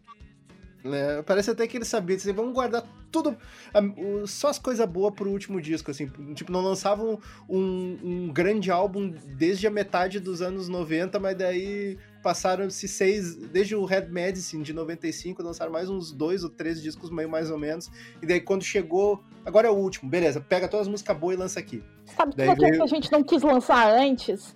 Que a gente não tava afim de colocar naquele disco que era meia boca? Vamos botar nesse aqui agora. Aí veio o The Argument, aí se vocês não, não conhecem, por favor, aí ouçam. Outro álbum que ele, que ele colocou, né, a gente já comentou antes, Rock Action do Mogwai, que para muita gente foi a porta de abertura, porque a gente até estava falando, o Rock Action foi lançado no Brasil pela Trama. Primeiro álbum do Mogwai lançado no Brasil foi o Rock Action e né, o resto é história. O, até o, né, o Thiago acha ele um dos. É o disco, é o disco preferido do Mogwai, Thiago? Eu acho que sim. As músicas ao vivo desse disco, elas crescem de uma maneira assim, olha, absurdo. Esse disco ele é meio, ele é mais delicadinho, tá? Os arranjos não são tão distorcidos, né? É. Ao vivo é um monstro, assim, eu acho muito foda. E é um disco que tem mais textura, trouxe mais texturas, eu acho, também pro som desse, que eles começaram a botar umas coisas meio eletrônicas e tal, né? É, ele tem. Esse disco, sim, sim eu souber, sem eu saber na época, se a gente for ver a grosso modo, foi talvez um dos meus primeiros discos de, de Dream Pop, a gostar muito de Dream Pop, assim. Sim, sim. E, e, inclusive 2001 foi o ano, a primeira vez que o Mogwai veio tocar no Brasil, né? Eu tenho um amigo meu que tem uma lenda urbana, não sei se é verdade, que ele viu o show do Mogwai no Rio e caiu o reboco do teto. de tão alto que tava. Foi tipo no teatro, num anfiteatro, num lugar fechado. E tava tão alto que caiu o reboco do teto. Que loucura. É, enfim, né? Tomara que ninguém tenha se machucado, né? Eu... ele falou que, tipo, as pessoas tinham.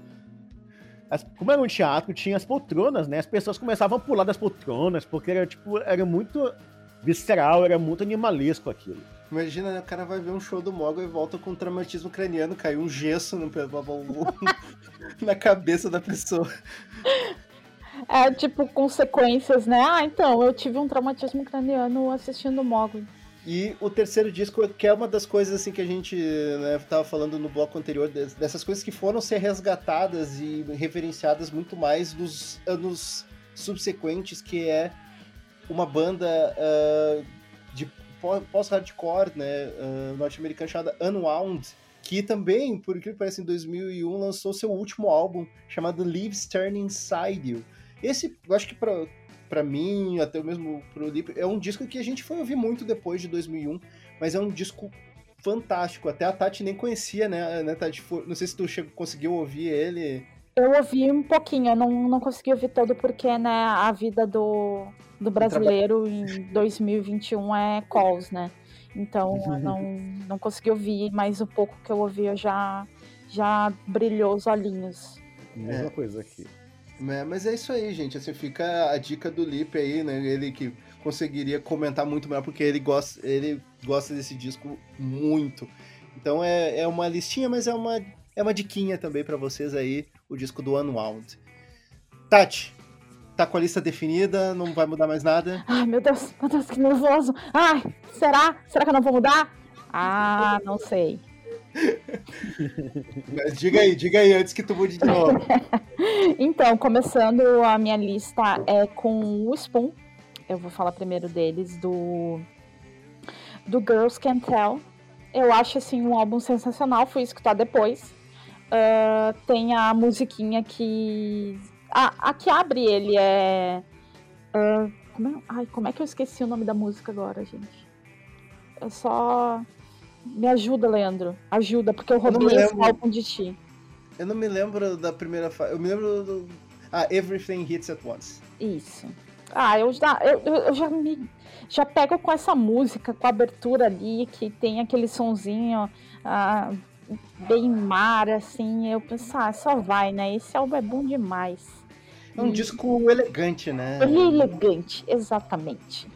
É uma coisa assim é, é que eu acho, eu acho o Spoon uma banda que não. Eu não sei. Eles são de Austin, mas eles não. Eu não consigo relacionar eles com o Texas, né? Se bem que Austin é tipo uma ilha no meio, é uma bolha no, no Texas, né? Inclusive, é... se vocês quiserem ouvir, tem um podcast, ainda a Tati não estava ainda no, no, no, nosso, nosso, nosso line-up, mas tem o Jukebox aí, número alguma coisa. Deixa eu procurar aqui. Vou fazer o ad aqui do. do... É, é, o Jukebox, é o Jukebox número. Número, número 14, que a gente, eu e o Lipe falamos de Austin. Aí a gente fala do Spoon, obviamente. Volta, Tati. então, é, é, um álbum elegante, eu acho assim, é uma banda que ali nesse início dos anos 2000 ela tem álbuns muito muito bons, assim, ela meio que deu uma, uma baixada assim na, na qualidade agora mais perto de, de 2010 ali, já deu uma baixadinha, mas esse álbum é é show, é classudo e merece ser ouvido.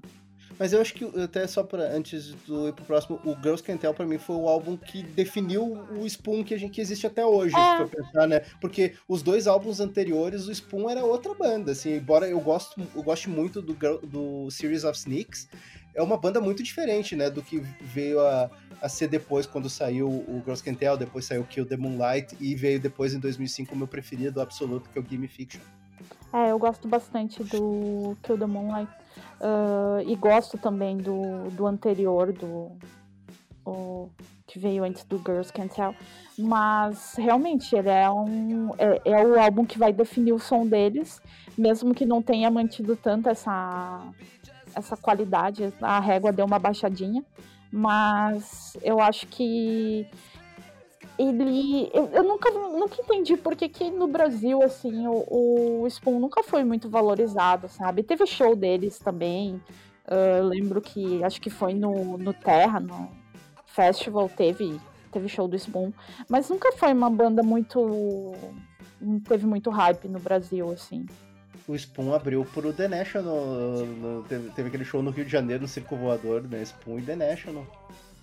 Nossa. Eu estava lá. Eu Olha estava aí. Lá. Em que ano isso? 2018? 2018. Ah, sim, sim. Porque eles vieram pro Lollapalooza e daí no Rio o Queremos fez, né? Spoon e The National na mesma noite. Foi bonito. Ah, eles faziam, o Queremos fazia isso, né? Fazia pequenos shows e nos deixava feliz. é, então, eu mudei um álbum meu. que novidade, né? Eu ia falar do Microphones, que eu gosto muito, o The Glow Part 2. Uh, ah, mas aí eu lembrei que tem um outro álbum de, de 2001 que, assim, ele é arrebatador na minha vida. Ele pega e, e eu lembro que a minha irmã comprou o CD porque ela e ela não era uma pessoa que era muito chegada nessas nas músicas que eu escutava, mas ela ela gostava e tipo aquilo pegou e, e bateu na gente de uma maneira, sabe? Eu lembro que eu com é, para quem é aqui, né, do sul tinha aquele maravilhoso evento Mix Bazar, não sei se vocês chegaram alguma vez a a dar é. rolê por lá. Eu sim. O Thiago não, acho que não é da, da, O Thiago só veio pra Porto Alegre que ano? 2008. Ah, não. Então o Mix Bazar já, já era super, né? Já tinha acabado, mas uh, lá tinha lojinhas, marcas pequenas que iam virar grandes de camisetas de bandas. Uh, eu tinha várias camisetas da Mono, que depois virou a Sounds. Mas nisso eu conheci e eu tinha uma camiseta com a música de uma dessa desse álbum que eu vou falar, que é Wilco, o Yankee Hotel Foxtrot. Gente, a gente não falou do Wilco. Gente, eu tinha a camiseta que era a letra da a letra da I'm Trying to Break Your Heart. Era assim, e ninguém sabia o que, que era aquela camiseta, ninguém sabia o que, que era aquela banda, ninguém sabia o que, que era aquela música. É uma mas... camiseta mono, né? Não, não é, era uma marca que eu nem lembro qual era, assim, era, não era da Mono, era uma desconhecidinha, assim, que tinha uma barraquinha lá e eu comprei, eu olhei assim, ah, Wilco! E aí eu fiquei muito doida e, assim, uh, totalmente aleatório, informação totalmente aleatória. O lugar mais aleatório que eu já ouvi o Wilco tocando foi no Assum de Mariluz. Gente. eu tava lá fazendo minhas comprinhas e olhei, tipo, quê? Que é isso mesmo? É isso mesmo. Mas, Mas enfim, gente, esse álbum é sensacional. Mas o Wilco teve uma história, né? Que na verdade o, o disco do Wilco saiu em 2001, mas não saiu em 2001, né? Teve toda aquela treta, né? Que a gravadora não quis lançar o álbum, daí eles soltaram uhum. o disco em 2001 de forma meio informal, e daí só foi sair oficialmente, oficialmente em 2002, né? Tem toda essa treta, né? Tem, mas fica, né, que ele lançou. Ele, pá, ele foi lançado em 2001. Não corta meu barato, Leandro. Não, é que, é, que, é que tu me pegou de surpresa depois que o filme dá conta. Caralho, eu tava pensando no Yankee Hotel Foxtrot como disco de 2002, mas ele não é, é um disco de 2001 mesmo. de 2001 eu também pensava como 2002, que eu lembro, tipo, tá, não, ele foi, foi lançado em 2002, eu, não, foi lançado em 2001. A primeira versão, ele, ele é lançado em 2001. Verdade, verdade mesmo. Mas é, ó, que descasso, que descasso. Se eu tivesse pensado nisso, eu estaria no meu top 3 esse disco do Wilco também. ah, eu já roubei dois discos do teu. Mas obrig... obrigado, Tati, pela lembrança, assim. Tu tá fazendo, tá fazendo aí a correção histórica aí. Nossa, assim, ó, foi muito aleatório agora, tipo, foi depois da minha sonequinha pós-trabalho que eu acordei inspirada, mas eu não, não tenho Wilco. Vou mudar essa lista agora. É, é, um disco aí que eu só fui reconhecer o valor dele muito tempo depois, assim. Eu, Ai, gente, eu, eu, eu não, eu não ouvi... logo. Mas Foi é um das poucas coisas que eu reconheci logo, assim. Uh, lembro do CD, consegui comprar o CD, que a minha irmã comprou, eu roubava dela direto. E porque tocava na Ipanema, Wilco. Nossa. É, mas embalou muita do, do, aí. Não sei quanto tu, Thiago o, o Yankee Hotel Foxtrot. Pior que eu nunca fui um grande fã de Wilco, né? Eu me lembro que na época os fãs de Wilco mais exaltados eles comparavam esse disco como o disco que é melhor que o que, que, o que Pilter, né? Gente. É, o pessoal tava indo longe. Assim, né? é, que, é que, tipo, eu acho que acho que essa moda passou, porque teve uma época que qualquer disco que, de banda que era meio megalomaníaco e meio que quebrava as coisas era comparado com o que Pilter, sabe? E tinha um pessoal que tinha essa teoria que o, que o Wilco era o melhor que o, que o Pilter. Também teve o pessoal com o Granddaddy, também compararam direto, sabe? É, mas tinha, eu... uma, tinha uma onda bem forte, né, do, do, do, do um acústico alternativo rolando naquela época, né? Eu me lembro do. O, The Shins lançou disco em 2001, né? Até a gente esqueceu de dizer. Out, Out Country, né? Out Country. É, o Ray Adams é, foi bombom muito nessa época também. É, tinha o Lamb Chop também, que eu me lembro que tocava nessas radiozinhas tipo Ipanema e tal. Outra banda que fez muito sucesso nesse acústico country, não sei o que, foi o Mojave 3, que é a banda ah. dos cara, que é a banda dos ex-integrantes do Slowdive. Eles montaram tipo um dream pop meio folk, meio country, e é bem legal. É verdade. Mas enfim, eu gostava muito do Ryan Adams. Eu tô só cortando o Leandro agora, ele tentando falar. E eu atrapalhando. Eu, eu curti muito o Ryan Adams, pra caralho. Apesar, Ai, dele ser, apesar dele ser um pau no cu. Ai, sério, por assim, eu fiquei muito desgraçada quando veio toda à tona todas as coisas que ele era um lixo, porque eu muito converti pessoas a ouvir Ryan Adams assim a full. Porque eu, falava, vamos lá, vamos ouvir. Tem aquele álbum duplo ali, acho que é de 2005 dele, que é super country e é dançante. E tu fica tipo, nossa, isso é bom demais. Mas enfim, Tati, o, o, o Yankee Hotel Foxtrot aí embalou muito descornamento. Óbvio, eu só penso em reservations. e aí fica ali, ó. Ah, meu Deus, sete minutos de música e vai embalando o teu descornamento num ponto, assim, ao final acaba o álbum com ela e. Ai, gente. É, o Wilco, o Wilco embalou meus, vários descornamentos meus com vários álbuns diferentes deles. Assim, é, eu posso eu posso relacionar pessoas ao Wilco, mas eu não vou porque senão eu quero estragar a banda. Verdade. Mas é, eu, eu, e aqui o Theo Foxtrot aí é uma bela, bela lembrança. Terceiro disco, Tati. Vai, vai de uma. Eu sei que tu vai de uma tristeza para outra. Eu vou de uma tristeza para outra, eu vou pra uma banda que eu amo, que não tem muitos fãs, assim, porque sempre que eu vou tentar espalhar a palavra, ninguém sabe o que, que é, mas eu acho, e que eu acho um absurdo, que é o Low com Things We Lost in the Fire. Eu acho, assim, esse álbum sensacional, ele tem uma tristezinha, ele tem... Uh, é, o, é aquele... aquele eles estão no nicho do slowcore, né?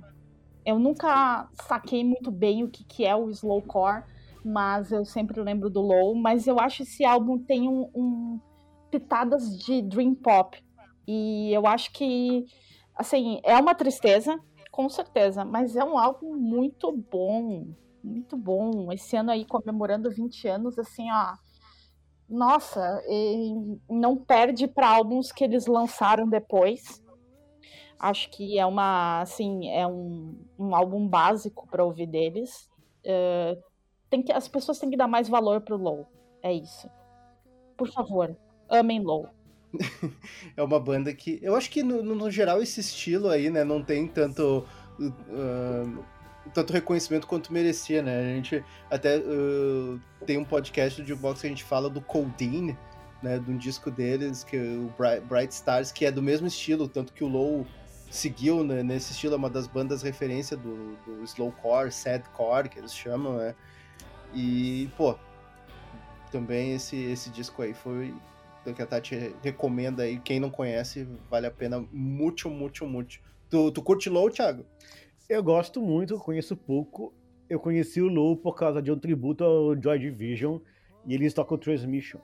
E é uma banda que tá nativa até hoje fazendo coisa boa, né, Tati? Tá, eles lançaram inclusive um single do próximo álbum, uh, foi avisada pelo Spotify e faz pouco tempo, faz umas duas, três semanas, uh, foi em junho.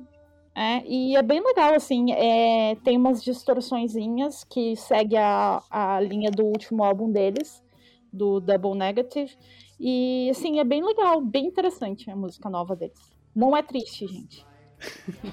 é legal.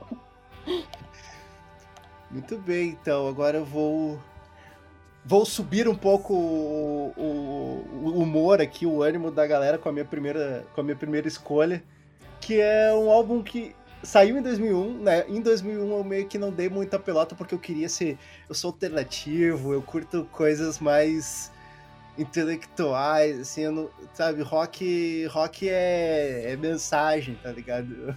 rock é estético. E eu em 2001 saiu um disco do Andrew WK, o I Get Wet, que é um álbum que hoje eu simplesmente amo, mas foi, foi acontecer nos anos seguintes, assim, hoje eu sou um marmanjo de mais de 35 anos que ama um disco de rock burro. É maravilhoso esse disco. é tipo Ramones tocando metal, assim, falando sobre beber cerveja e e, e, e paquerar e, e, sei lá, cara, mas quando, depois quando tu começa a conhecer mais sobre o Radio WK, tu entende qual é que é o propósito por trás dessa coisa sem, meio sem noção que ele faz, né?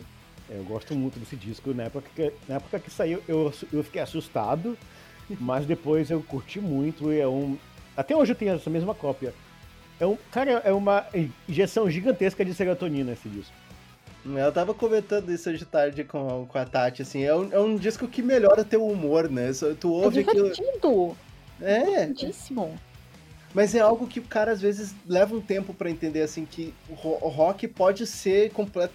É algo que a gente já deveria ter aprendido com o Ramones, mas aí às vezes tu quer ser meio sério e tu esquece isso, né? Mas esse disco do Andrew WK é uma, uma ótima maneira de, de lembrar, né, que, meu, rock pode ser só isso, cara. Só divertido e foda-se o resto, sabe? E, eu, e tu te focar só no, no como aquilo faz tu te sentir bem.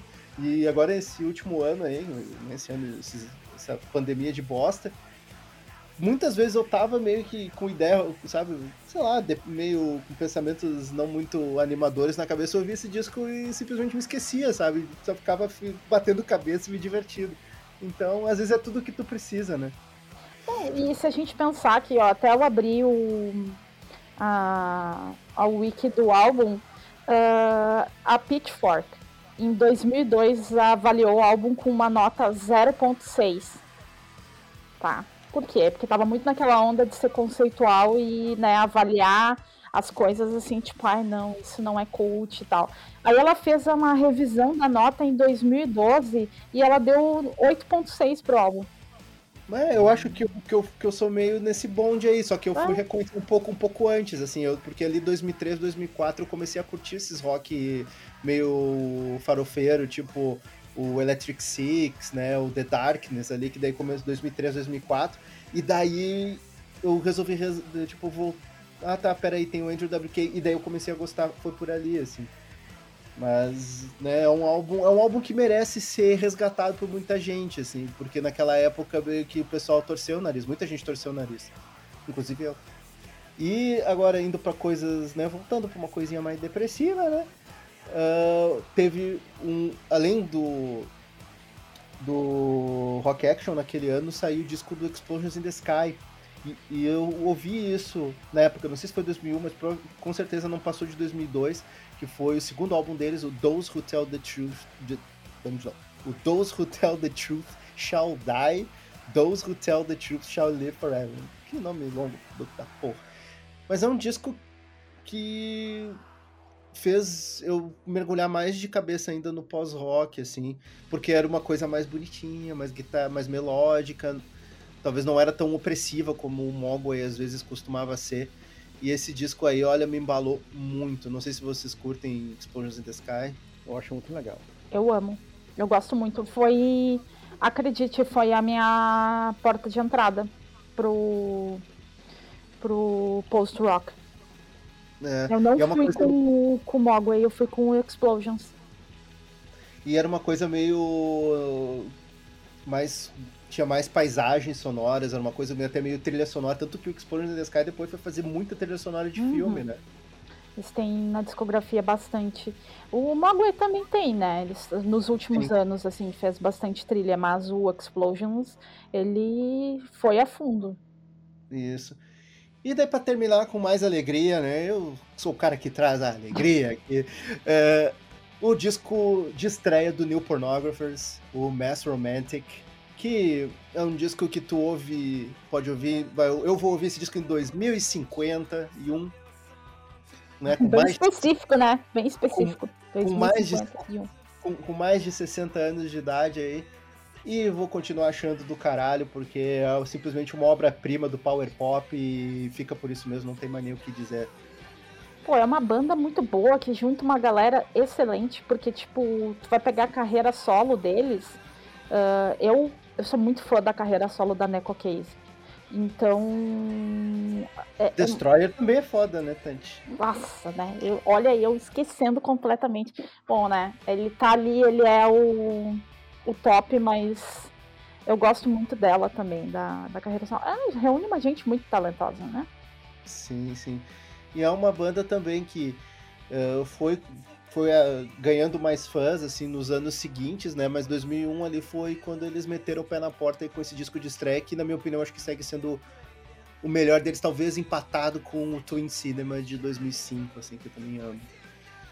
Uh, beleza, então agora para encerrar, né? Por último, mas não não menos importante, a sua listinha, Thiago Trindade. Pois bem, eu fui bem na na memória afetiva, né? E a minha, meu, meu primeiro da minha lista é o Get Ready do New Order. É um disco que, eu, que mudou muito minha percepção musical, porque me fez gostar de synth pop. Ou parar de ter guilty pleasure com synth pop, né? Que era um, é uma coisa muito foda. E, e, e acabar com o meu ranço de, de fã de Joy Division que New Order não era tão legal. Foi um disco que, na época, eu lembro que eu falei para todo mundo que era o meu disco favorito do ano, né? E, eu, e foi um ano que saiu muito disco legal. E eu escutei muito esse disco e eu virei tipo, um fã devoto do New Order, assim, ó. Nível quase. É uma das minhas bandas favoritas, né? Até hoje, assim. Gosto tanto do New Order quanto do Joy Division. É de todos nós, uh, Thiago. Quem não gosta de New Order, né? É, eu acho que aqui é, é clubinho fã do New Order, porque eu sou super fã também. E ele, esse disco, inclusive, ele é muito peculiar, porque o New Order mudou completamente a, a sonoridade dele. tipo, eles deram um salto no tempo. Acho que todo aquele tempo que eles ficaram parados com o Republic, né? Depois de ter lançado o Republic. Que os anos 90, o New Order era só basicamente os projetos paralelos dos integrantes, né? Não tinha. Não teve um, um disco do New Order. E, puta merda, um disco muito moderno, ele é, naquela época ele era muito atual, tinha as, as texturas de guitarras, tinha lá o Billy Corgan, antes de ficar sequelado, produzindo. Tinha o Bob Gillespie do Primal Screen também, então, puta merda, sabe? Uma banda que se atualizou com sucesso, né? É, ainda influenciou, tipo, da Rebarba, ainda influenciou Killers, né? Porque a banda de Crystal, do clipe de Crystal, se chama The Killers, né? Sim. Ah, os caras são demais. meu, segundo, meu segundo disco é o White Blood Cells do White Stripes. Eu não me lembro se eu escutei esse disco em 2001 ou em 2002, mas eu comprei a versão nacional dele, saída pela Sun Records, né, a Rod Runner. E foi legal porque ele foi o disco de número 20 de uma loja que eu comprava lá. Tinha, tinha tipo um, uma lista, né? Tipo, tu comprava 20 discos, tu ganhava um de graça. Aí no meu vigésimo disco eu tinha direito a um disco, um disco de graça e eu peguei esse do White Stripes. E quando cheguei em casa pra ouvir direito, puta merda, fiquei assim, ó, embasbacado, assim. Porque na minha concepção aquilo ali era um Led Zeppelin em versão punk. E o Led Zeppelin era uma banda muito, muito técnica e só que era muito foda. Eu conseguia tirar um som deles assim. Até mostrei pro amigo meu, olha só, cara, os cara, o que os caras estão fazendo? Botaram uma bateria super primitiva, negócio super cru. Tem Led Zeppelin, tem Nirvana, tem folk, tem blues velho, tudo misturado nesse negócio e não soa nada disso. Foi um choque muito grande, assim. O disco abre com Dead Leaves and the Dirty Ground, né? Que, tipo, Isso. Nossa, quando, quando eu ouvi pela primeira vez e bateu aquela música, tipo assim, caralho, que é isso, sabe? Foi muito, foi muito impactante mesmo. É, ele tem uma abertura muito grande. E ele é um disco, ele é muito. É um disco longo, né? Ele é um disco longo, mas ele não te cansa, porque tem é muito.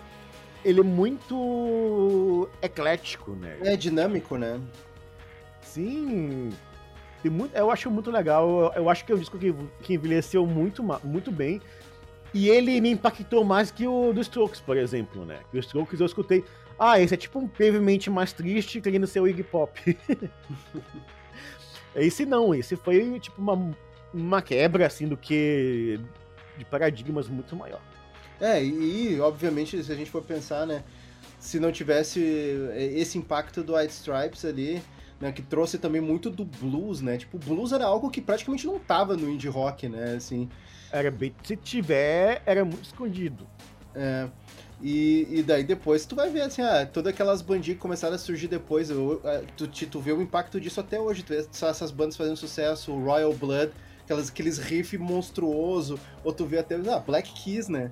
Então. Sim. É, teve, uma, teve uma leva de, banda, de, de bandas de duo ou bandas sem baixista que eu achei muito legal. O próprio Yes é uma banda sem baixista, né? É guitarra e bateria. Uhum. Não sei se ao vivo eles botam baixo, mas é, a princípio no Fever Hotel e no Master, no EP, é só guitarra e bateria. É, bem, bem, bem lembrado. Mas é, esse, esse disco do White Stripes aí foi, foi, foi bem colocado. Isso assim, talvez tenha tido um impacto muito maior que o do Strokes, né? Assim, se for pensando em nos 20 anos que se, que se passaram, né? É uma banda sem baixista, isso pro rock é um tabu muito grande a ser quebrado. Me lembro que muita gente não gostou desse disco, falando, puta merda, não tem um baixo nessa banda.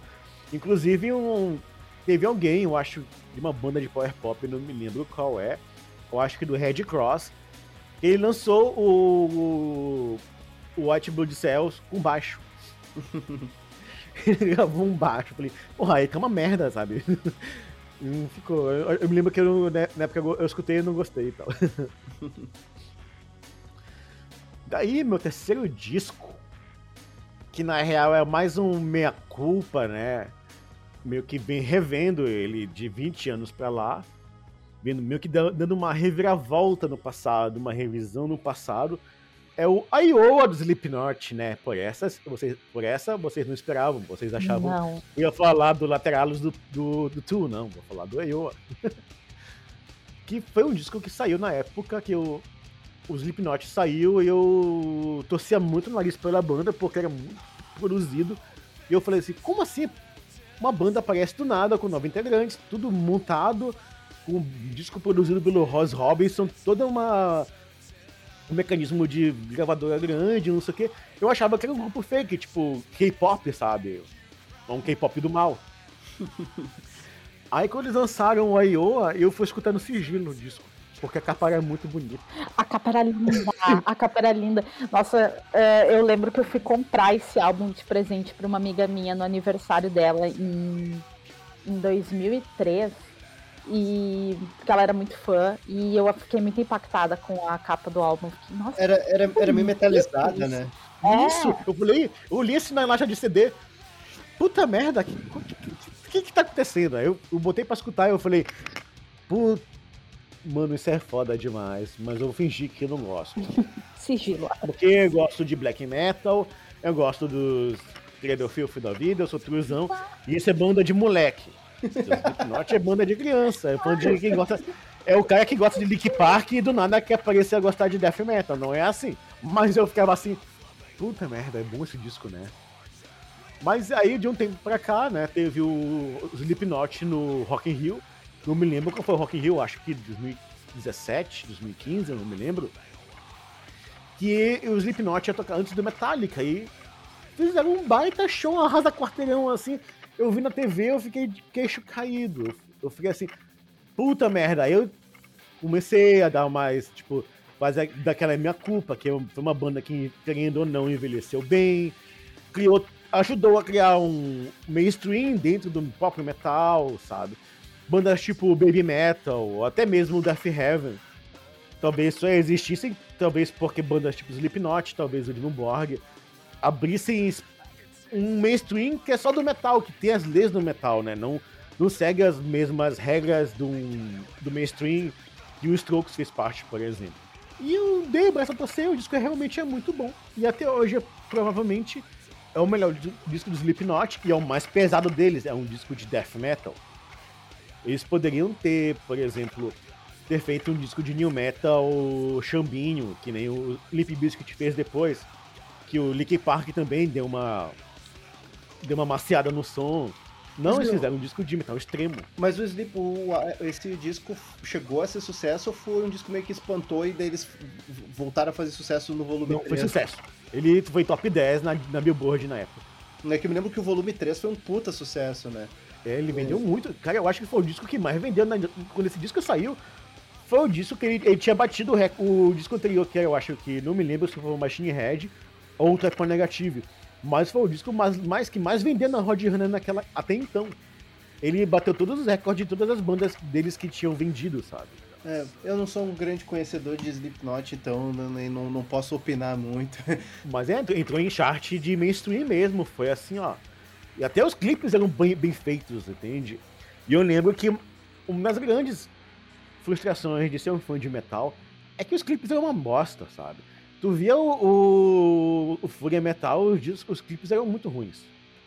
Assim, as músicas eram legais, as bandas maravilhosas, mas a produção dos clipes eram muito ruins. Eu, eu vou te falar uma coisa que eu tô mais impactada. Que tu ouvia esse álbum no sigilo, mas não tinha vergonha de ouvir Cradle. É sério. Pior que assim, eu, eu comecei a gostar de Cradle mais no final dos anos 90, que na real foi bem na época que eles deixaram de ser uma banda de black metal de nicho pra ser uma, uma banda de gótico de shopping, né? Que o dessa forma chama os, os Goth Mall, que é fã de Marilyn Manson, fã de Evanescence e tal. Aí como eu peguei um pouco antes dessa rebarba, acabou, acabou que não sendo Guilty Pleasure, porque, tipo, eu gostava de Muspel, gostava de Typo Negative, gostava de Paradise Lost, né? E eu fui gostar de Cradle porque era uma, um caminho natural, né? Eles apenas eram uns caras estranhos que queriam ser vampiro e, e os pessoal do black metal eu sempre achei muito exagerado, né? Porque eu fico. Eu sempre me perguntei assim. Poxa, os- o cara acha estranho o cara ser vampiro, mas passa pano pra nazista, sabe? Tipo, Burzum. É verdade. Uma coisa, Ah, eu falo, metal aí- umas aí- coisas estranhas, né? Demais. Aí eu nunca, eu nunca peguei essa moral do, do metal, dentro do metal, porque ele sempre tinha uma moral muito dúbia. né? Mas depois o Credo of Filth, sim, entrou numa fase gótico carnavalesca que era muito cringe. E eles duraram com isso por muito tempo depois. Ah, de um tempo pra cá que eles voltaram a fazer um som mais parecido com o que eles faziam nessa época. Mas mesmo assim teve uma época que era muito estranho. Muito bem, então, Thiago. Assim, então, Cradle of Filth aí, um dos me- melhores discos de 2000. Não. Mas eles, os últimos discos deles são muito bons. Eu gostei muito. É, mas isso aí, né? Começamos falando de Slipknot e terminamos com Cradle of Filth. É, é só os hits do gótico de shopping. Que nunca foi gótico de shopping aqui. É, mas, né, faz, faz parte aí. Eu, eu só fui. Eu só, eu só fui me to- entrar de fato no metal, assim, ali em 2012 com o Death Heaven, assim, antes disso eu só queria saber de indie rock, coisas, coisas não tão extremas, tão pesadas, né? Eu sou meio atrasado nessa festa. Ah, tu foi pro metal indie, né? É, eu tive que, eu tive que entrar no metal pelo indie, né? É complicado. E Agora eu tô correndo atrás do prejuízo, ouvindo, ouvindo os Machine Head só aos, aos 37 anos de idade. É, faz parte. Machine Head é a minha banda favorita de trash. É beleza, né? E muito dessa, dessa minha, dessas minhas pesquisas no metal, o Thiago me ajuda, me ajudou nos últimos anos aí. Consultoria. É, meu, meu consultor de metal aí, junto comigo. Beleza, então, vamos agora para o nosso fechamento.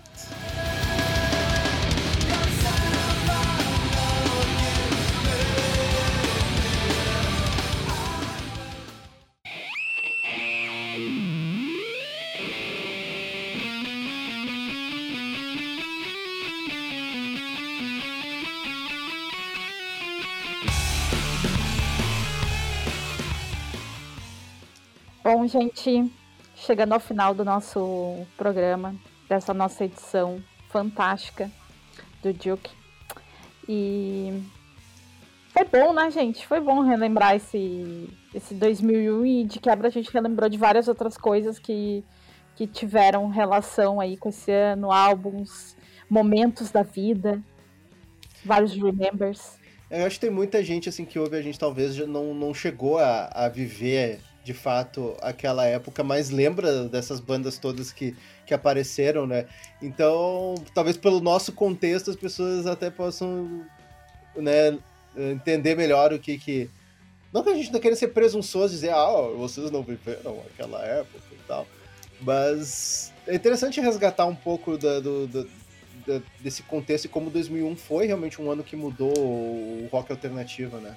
Mudou muito. E, um- e fazendo um adendo também, que apesar de ser uma coisa que, por exemplo, faz 20 anos, algumas coisas daquela época ainda permanecem muito jovens. Por exemplo, Strokes. O fandom do Strokes em si ainda é muito jovem. É, mesmo que a banda não tenha feito outro disco tipo Exquisite, meio que a galerinha que gosta de Strokes geralmente é bem mais novinha, sabe? É, vai reciclando, renova. né? É uma banda sim. que vai reciclando, porque, tipo, ah, teve o show em 2005 em Porto Alegre, deles. Ah, e depois eu, eu assisti de novo o, o Strokes em 2011. E era um público totalmente diferente, assim. Ah, eu já tava me sentindo velha, sabe? E eu tava lá com. Eu tinha 25 anos na época. Então eu tava me sentindo super velha vendo o show, porque a faixa etária era já mais baixa. Sim. Eu lembro que eu toquei numa festa que era Arctic Monkeys versus Strokes antes da pandemia. E, gente, era o jardim da infância. É, Eu acho que Tinha uma, uma, gurizadinha lá de 13 anos. porra. Sério, muita gente nova. Muito, muito novinha, assim. É, mas é, é bem, é bem isso daí, assim, né? Eu acho que tem muita coisa que o pessoal daqui a pouco também pode vir comentar com a gente sobre é, o que fica, né? O que vale lembrar de 2001, que provavelmente a gente não, não comentou, mas, né? Se vocês lembrarem disso, não deixem de, de conversar conosco, já chama a gente nas redes sociais ali, né? No, principalmente no Instagram ali, arroba Jukebox, né? J-O-Q-B-O-X. E né, também pode chamar a gente nas, nas redes sociais, é a minha é arroba Bolotites no Twitter, Bolota com H no final no Instagram. E, obviamente, né, por essa conversa maravilhosa, temos que agradecer ao nosso convidado aí, que chegou aí para né, o Lipe não pôde participar, igual o Thiago ia participar mesmo se o Lipe uh, né, estivesse hoje presente, mas sempre um prazer ter você com a gente aqui, Thiago. Eu que agradeço, Chuchu. Foi muito legal. Sempre estarei disponível. E, gente, uh, finalizando então, uh, muito obrigada, Thiago. É muito bom ter fãs do New Order participando do programa. Uh, acho que a gente, né, é bacana. Eu assim, eu sempre lembro que eu nunca, nunca me arrependo de ter visto o show do New Order no Lollapalooza em 2014, ao invés de assistir o Arcade Fire. Foi uma decisão muito boa, porque a faixa etária era toda nossa, assim, eu ainda era jovem. e tinha um cara de maiô dourado dançando, assim, ó, ele tava sensacional. Eu vi ele em 2016 e saí do show. Depois do show eu fiz uma tatuagem do, do Joy Vision mesmo, aquela que todo jovem tem. Ah, sim, né? É, acontece, né? Mas, gente, então, quem quiser falar com, comigo lá, quer me xingar? Quer, tá achando que eu falei besteira? Quer me agradecer pelo álbum do Low? Vai ouvir o, o Low, por favor. Vamos, vamos aumentar essa fanbase dessa banda. Uh, redes sociais, todas as redes possíveis é Tatiane Marques. E é só isso. Só no LinkedIn não é Tatiane Marques, porque eu uso meu outro sobrenome para parecer profissional. Mas essa rede você não precisa me procurar. Essa é só para empregadores. Uh, mas vamos lá, né, gente? Vem, comenta, por favor, escuta a gente. Comenta. Quer xingar? Quer agradecer? Tem alguma coisa que ficou ali, ó, aquela coisinha ali, apitando aquele mosquitinho ali da, da, do questionamento? Vem falar com a gente. Mas uh, a gente vai liberar o Lip para voltar no próximo. Porque daí ele vai estar. Tá, a gente vai baixar a régua ali para 30 a mais. Isso aí. Mas uh, até a gente esqueceu de perguntar, Thiago, você que. Eu sei que tu tá meio fazendo um detox das redes sociais, mas alguém, se alguém quiser vir te, te conversar, com conversar contigo sobre Slipknot, pode te achar como? É Thiago Trindade, em vez do E, um 3. Thiago com TI, sem H. Isso no Twitter, tanto né? tanto no Twitter quanto no Instagram, é o mesmo nick. Isso aí. Thiago né, fica lá no, no, É que nem, faz basicamente o que nós todos fazemos uh, nas redes sociais ultimamente. Ou é falar sobre música ou é xingar o presidente, né? É verdade.